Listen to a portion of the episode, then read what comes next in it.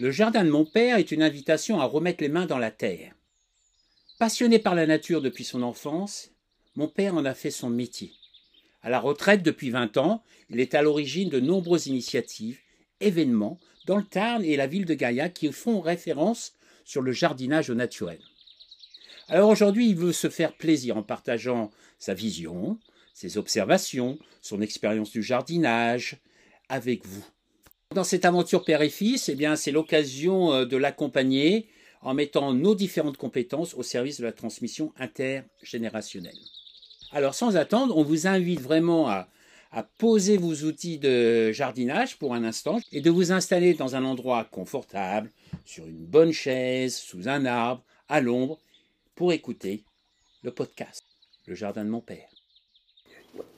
Bon, eh bien, bonjour à tous. Euh, nous sommes de retour. hein, après euh, avoir rencontré Sandrine de la médiathèque de Carcès, euh, avec qui nous avons fait, repris les podcasts au début du mois sur le jardin de mon père. On va essayer de réaliser deux podcasts par mois. hein. On va faire Je dis on va essayer, on va faire tout notre possible. hein. Mais voilà. Bon, Sandrine, je passe la parole. Je pense que tu as des questions.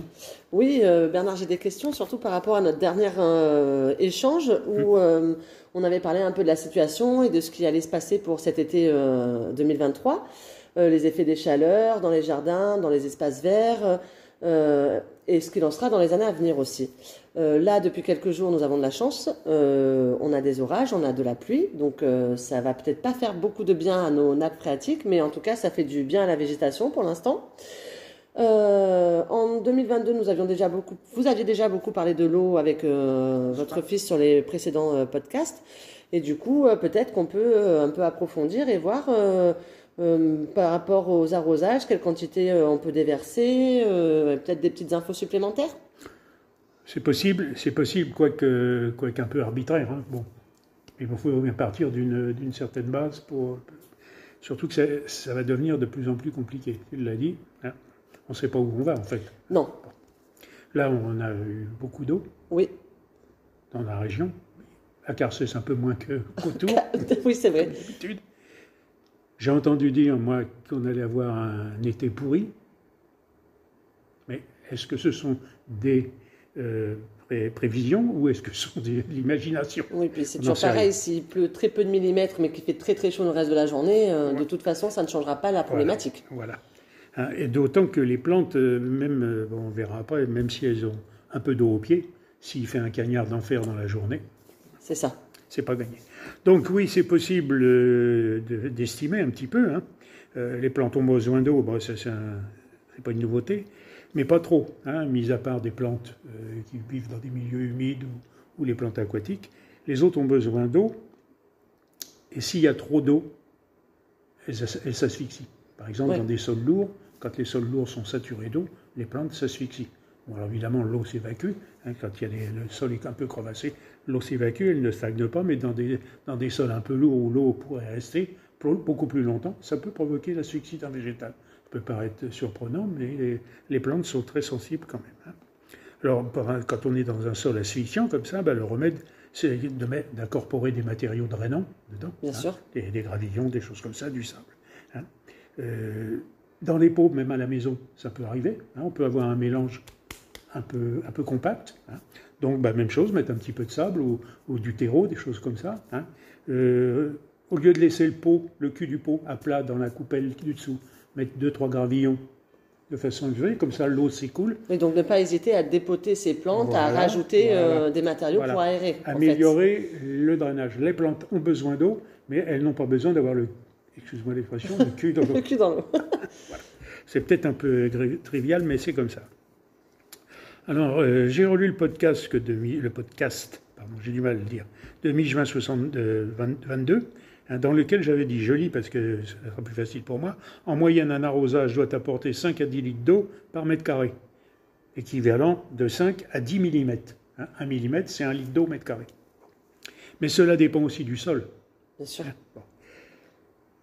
des précipitations, des végétaux, éviter à tout prix le gaspillage, le ruissellement, et puis l'évaporation. Alors on verra comment. hein. Les sols argileux lourds, on revient, retiennent deux fois plus d'eau que les sols légers. Donc il va falloir un double arrosage dans des sols perméables légers. D'accord. Hein. si on met 10 litres dans un sol argileux, il faudra 20 litres D'accord. dans un Oui, sol donc il faut plus- bien connaître son sol quand même. Voilà. Ce qui est assez fréquent ici parce qu'on est souvent dans des sols rocailleux. C'est ça. La flotte, vous, Passe complètement passe au travers. Voilà. Tu sais déjà tout. Alors, l'hiver, les végétaux en repos végétatif, ils sont en repos végétatif, et si la pluie est suffisante, pas d'arrosage, pour le moment. hein. Au printemps, été, si pas ou peu de précipitations, il y a une évapotranspiration importante. Donc, arrosage. C'est en plus, de plus en plus en plus fréquent, parce que par le manque d'eau. Donc les plantes, c'est comme nous, on transpire. Bien Hein sûr. Jusqu'à quand pourrons-nous assurer les arrosages? On reprend ce que tu as dit tout à l'heure. Quand sera-t-il dans hein C'est ça. Donc là, on est un petit peu les, assis entre deux chaises. Et du coup, euh, est-ce qu'on peut en savoir un peu plus sur l'évapotranspiration Parce que c'est quelque chose qui va beaucoup, beaucoup impacter euh, Voilà. notre Alors, région avec la chaleur. Absolument. C'est un terme qui est un petit peu difficile à comprendre, mais qui est relativement simple. hein. Je vais essayer de l'expliquer le plus simplement possible. Ce sont, je lis, hein, les mesures de la capacité de l'atmosphère à éliminer l'eau de la surface du sol sous couvert végétal et disposant d'eau en abondance. Bon, là, dit comme ça, ça paraît assez compliqué. euh. Voilà. Alors comment? Le sol, sous l'effet du vent et de la chaleur, il laisse échapper l'eau dans l'atmosphère.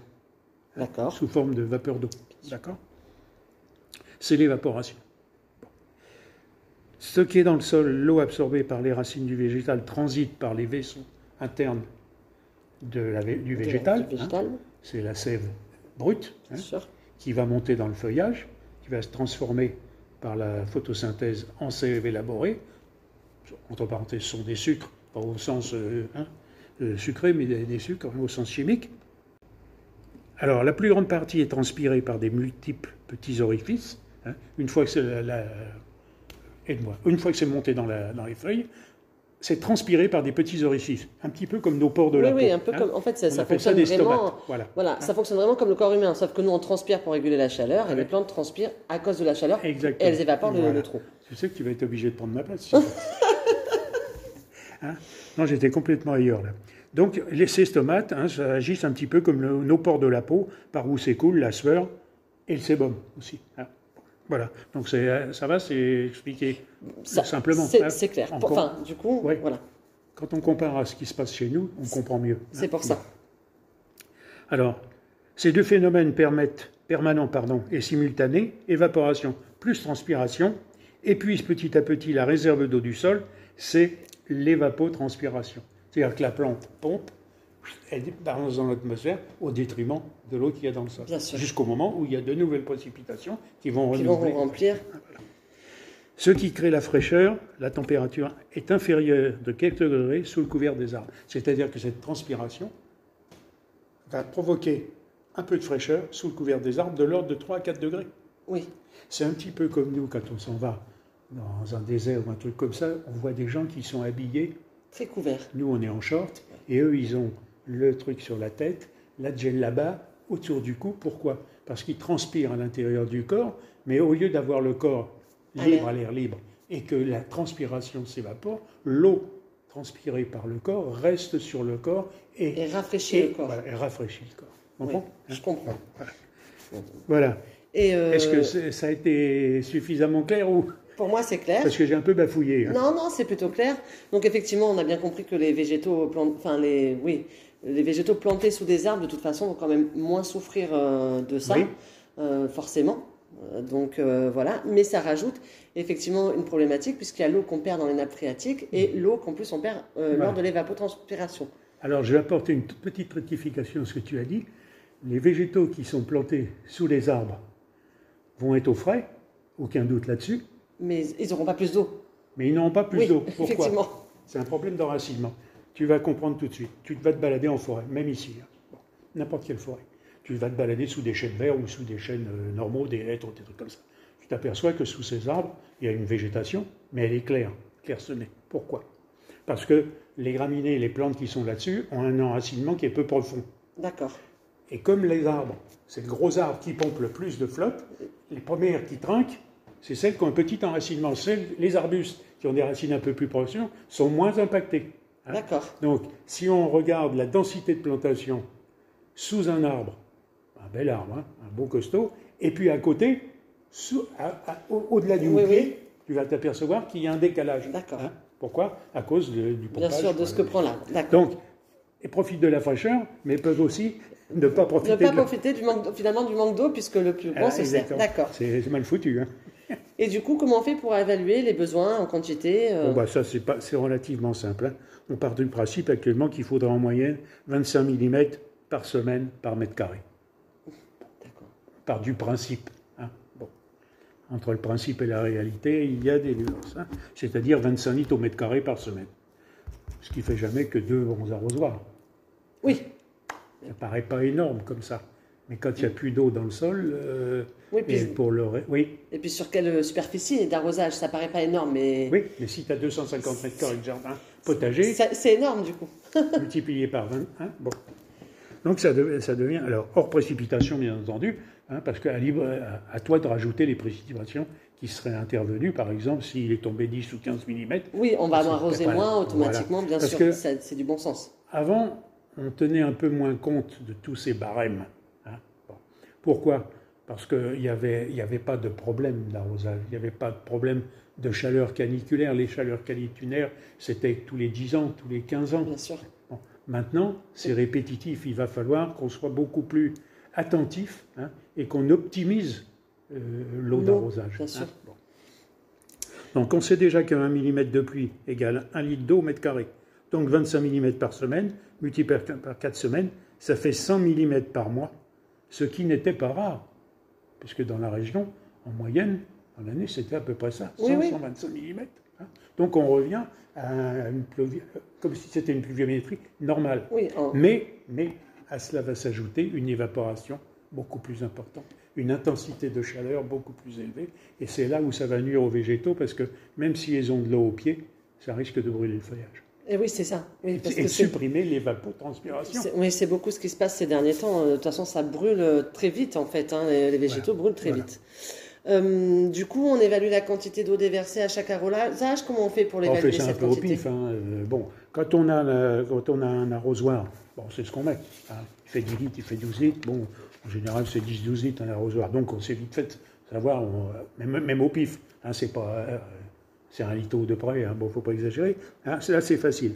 Avec l'arrosage automatique, on connaît aussi le débit des buses. On a des buses de 3 litres heure et on a des buses de 7 litres heure. Bon, en en fonction du, du temps d'arrosage calculé, on estime à peu près là aussi facilement le, le truc. Bon, où ça se corse un petit peu, mais c'est avec un simple arroseur ou un tuyau. Oui, Bon, alors là, on connaît le débit de son tuyau, mais il est fluctuant le débit. hein. Ça peut être du simple au double, en fonction de la, la région, de, de- de l'endroit où on se trouve dans la commune. Donc, bah, en moyenne, la- le, les débits, le débit, c'est de 3 à 5 bars, euh, 5 bars 2. La moyenne, c'est 3 bars 4. hein. Mais c'est ça, qu'est-ce que ça veut dire? C'est pas du chinois, mais bon, c'est pas facile à évaluer. Donc, la seule solution, bah, c'est de regarder combien de temps pour euh, remplir un arrosoir. Et puis de dire, bon, bah, je Ah, d'évaluer. ouais. Alors, ça reste encore du pif, hein, ça reste- mais ça permet quand même d'évaluer le plus près possible l'eau qu'on a déversée dans le. plutôt que de laisser le tuyau au bout du machin, Oui. puis de s'en aller et sûr. puis de revenir une heure et demie après. Alors, on a tout détrempé, on a foutu, on a gaspillé de l'eau, alors qu'un peu plus loin, on en aura beaucoup. oui, c'est ça. En plus, la première Ah. plante va être saturée, et puis enfin, les premiers plants vont être saturés, et la Voilà, fin n'en aura pas. Donc, euh, Donc, je reviens à la case départ, il faut optimiser. hein. On ne peut plus se permettre de gaspiller. oui, voilà, Si c'est pas pour nous, c'est pour nous tous.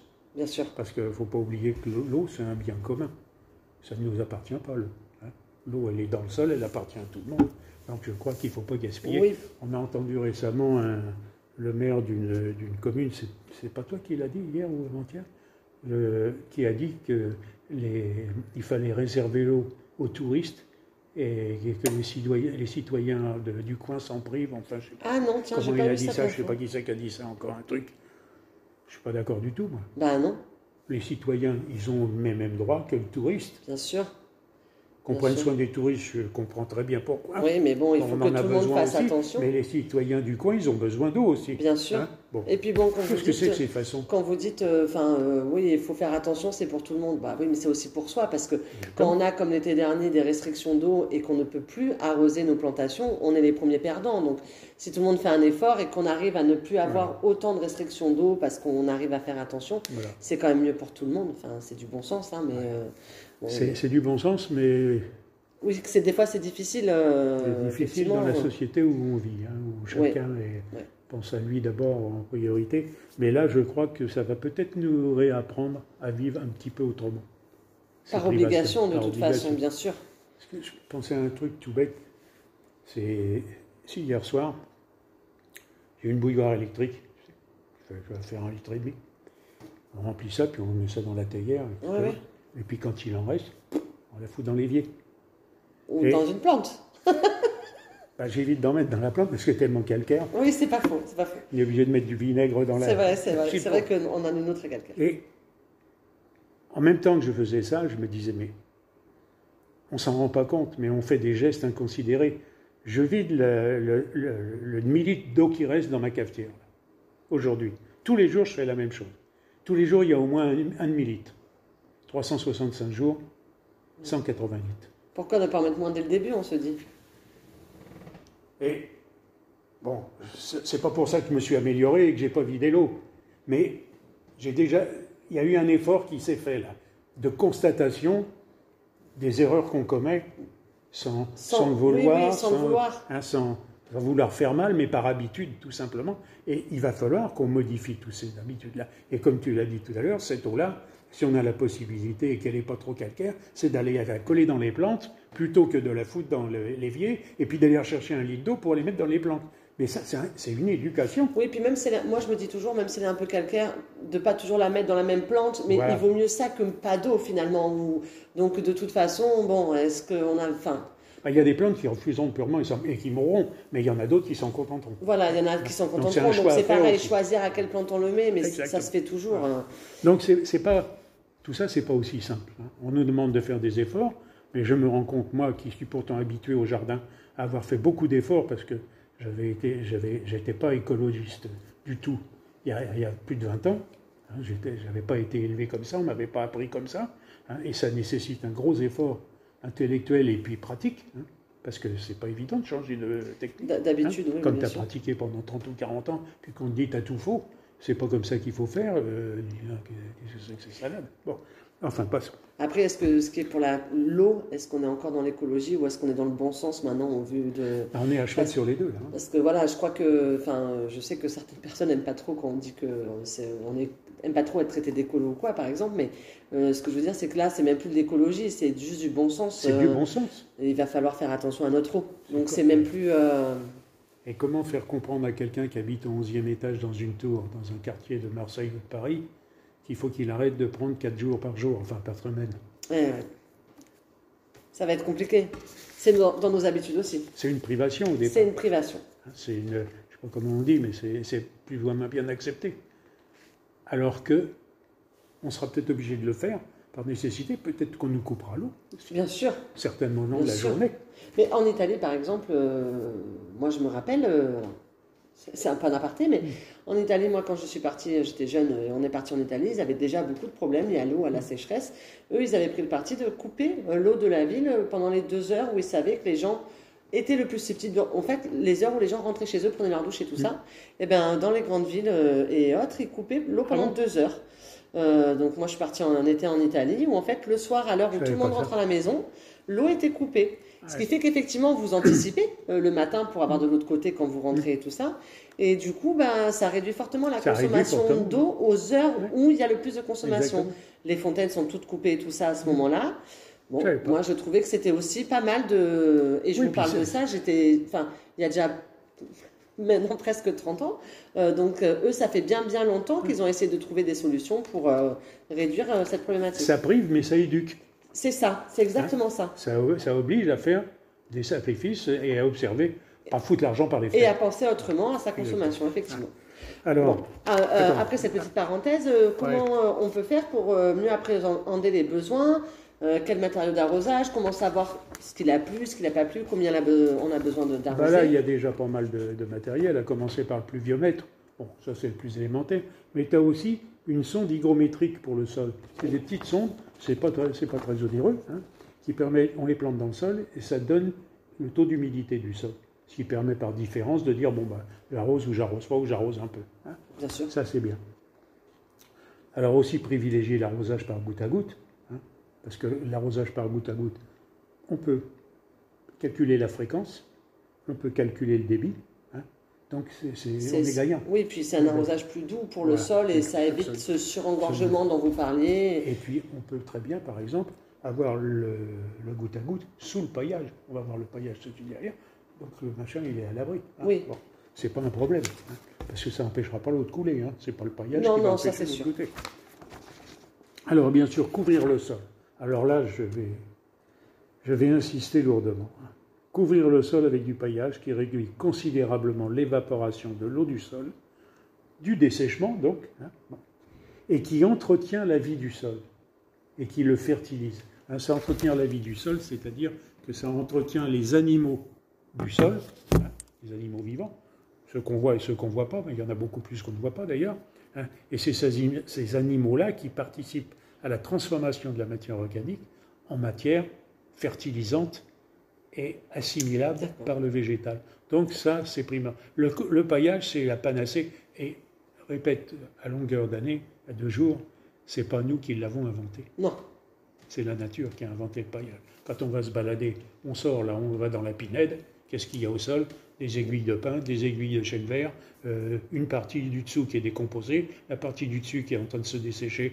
Bon, alors ça, se dé- ça se transforme moins vite que là où c'est plus humide, c'est un fait certain, mais c'est même si ça met trois ans, ça participe à la fertilisation. Et on est gagnant. hein. Ça, je sais qu'il y a beaucoup de gens qui sont réticents au paillage parce que ça fait pas propre, parce que les animaux viennent graptouiller dedans. C'est vrai. Mais dans la nature, dans nos jardins, il y a des plantes et il y a des animaux. Il faut arriver à vivre avec. bien sûr. Euh, on, on est en train de se plaindre qu'on a perdu 60%, sinon plus, de la biodiversité. C'est pas la peine de, de leur mettre une couche. Bon, voilà. Donc, privilégier l'arrosage automatique. Et puis, c'est l'arrosage automatique, c'est une tranquillité pour soi. Parce que le jour où tu as oublié, Oui, ça se fait tout seul. le programmateur, il n'a pas oublié. Bah oui, c'est Bon. ça, c'est Donc ça. ça se met en route. Tu mets ça à 11h du soir, hein, pour que ce soit plus à fraîche. tu es en train de roupiller ou de lire un bouquin, et pendant ce temps-là, ça arrose. C'est formidable. Alors, couvrir le sol du paillage, bien sûr. Incorporer du compost. Alors, par exemple, tout à l'heure, on a parlé des sols lourds. Alors, le compost, c'est un matériau qui est excessivement intéressant, parce que dans un sol lourd, si on a un sol compact, et si on n'a pas de matériau drainant, on peut incorporer du compost. Hein? Ça va alléger le sol lourd. D'accord. Mais dans un sol acide, un sol léger, sol sableux, qui est une passoire, on va mettre du compost Qui va jouer- alourdir. qui va jouer le rôle d'éponge D'accord. et retenir l'eau. On va dire comment c'est possible ça Alors là, euh, il faut demander à un chimiste, ce qui n'est pas mon cas. hein. Bon. Mais d'un côté, dans, le sol argileux, ça va aérer le sol, participer à l'aération du sol, et dans le sol euh, léger, acide, ça va participer à la rétention d'eau. Donc, quel que soit le sol, mettre du compost. On est gagnant. En fait, voilà. On est gagnant. Et en plus, on apporte à bouffer aux animaux Aux du sol, encore du- une fois. Bien sûr. On a un binage aux deux arrosages, ça c'est un vieux truc. hein. Mais là, c'est bon, c'est un petit peu plus difficile de faire des binages et des arrosages, enfin les arrosages non, mais les, binages quand on a beaucoup de paillage, parce que si en plus on a un réseau d'arrosage en dessous, avec la binette, on risque de détériorer. Donc il faut faire quand même très attention. Ça, c'est pour les sols où il n'y a pas beaucoup de paillage et où il n'y aurait pas d'arrosage automatique. hein. Parce qu'à partir du moment où il y a l'arrosage automatique et puis le paillage par-dessus, le sol superficiel est quand même plus aéré. Il est Oui. Ouais, il est moins, compacté, hein, compacté. Voilà ce qu'on pouvait dire. hein.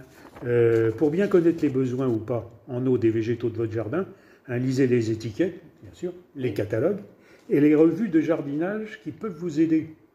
Bon, parce que de plus en plus, je m'aperçois, moi j'étais sceptique au, au début sur les revues de jardinage parce qu'elles étaient grand public. Bien sûr. hein. elles étaient plutôt commerciales que pédagogiques. Elles sont de plus en plus pédagogiques et je trouve que c'est très bien. Donc ne pas ne plus Parce hésiter. quoi. que jardiner, jardinier, c'est un métier. Bien sûr. Ça ne s'improvise pas. On ne sait pas tout, et même quand on est jardinier, moi je, je suis dans les jardins depuis l'âge de 15-16 ans, euh, je découvre des choses tous les jours parce qu'il y a aussi des évolutions dans les techniques, hein, dans, les, dans, dans ce qu'on apprend des végétaux. On découvre tous les 10-15 ans un truc, euh, merde, tel végétal est capable de faire ceci, cela. On est étonné. Hein, bon. et, ça, et ça continue. Et peut-être que dans 20 ou 30 ans, on saura des choses qu'on ne sait pas maintenant. Donc, hein, pour bien connaître les besoins ou pas des végétaux, bah, n'ayez pas peur de lire les études et de poser des questions. Oui, oui. Dans les jardineries, bon, quelquefois on peut avoir de bonnes réponses et quelquefois pas. Mais chez les pépiniéristes, par exemple, vous n'hésitez pas à poser des questions et dire euh, j'ai un terrain comme ci et comme ça, euh, j'aimerais bien prendre cette plante-là. Qu'est-ce que vous en pensez? Le gars il va vous dire bon, allez-y, ou il va vous dire bah, moi, je, moi je, vous la déconseillerais plutôt. Bah, acceptez, acceptez le verdict. Ça fait mal quelquefois. Mais, Parce qu'on a très envie de cette plante. Hein, Mais il faut l'accepter. Hein, bon, alors, euh, le jardinage peut vous aider, en effet, parce que si un Smith radis, par exemple, va demander beaucoup d'eau hein, pour la lever, et puis il va lever en trois jours. Il y a d'autres plantes qui demandent moins d'eau ou qui vont lever en un mois. Le persil, par exemple. Donc, ce qui demande trois jours ou quatre jours pour un smith radis va demander une attention de un mois complet pour un smith, c'est-à-dire d'assurer une certaine humidité pour que le semis se produise. Donc, c'est pas gagné. Non, hein. il, faut, il faut penser à tout. Quoi. il faut essayer. Il faut essayer de penser à tout. Et puis, je crois que pour les jardiniers amateurs, si avant on pouvait se compliquer l'existence, là maintenant, compte tenu des circonstances, c'est peut-être le moment de, de réduire la voilure et de se concentrer sur ce qu'on sait bien et ce, ce qu'on observe qui, qui, fonctionne. Oui, avant on plantait un peu en se disant, ben voilà, je verrai bien ce que je garde et ce qui survit ou pas. Voilà, maintenant il faut se dire, ça je suis sûr et le reste, tant pis. Hein, il vaut mieux faire que 5 ou 6 légumes et être sûr du résultat parce que c'est toujours décevant de voir les plantes crever. Hein. Bien sûr. Euh, plutôt que d'en planter une quinzaine de sortes et puis de s'apercevoir que telle et telle plante ont périclité parce que. Bah, bah, parce qu'elle n'avait pas assez d'eau, qu'on parce qu'elle a cramé au soleil, tout ça. Bien sûr, bien sûr. Voilà. Ok. Ok. J'espère que j'ai pas trop bafouillé. Non, bah moi je trouvais ça clair, Bernard. on se voit dans une quinzaine de jours. C'est ça. À bientôt. Et à ce moment-là, on parlera peut-être, euh, si tu veux, des, des petits animaux qui Allez, c'était, hein euh, j'ai compris. Qui nous gâche un peu les repas ou, le sommeil. Ouais, on fera ça. À bientôt. Allez, à bientôt. Et bonne journée à tous. Bonne journée.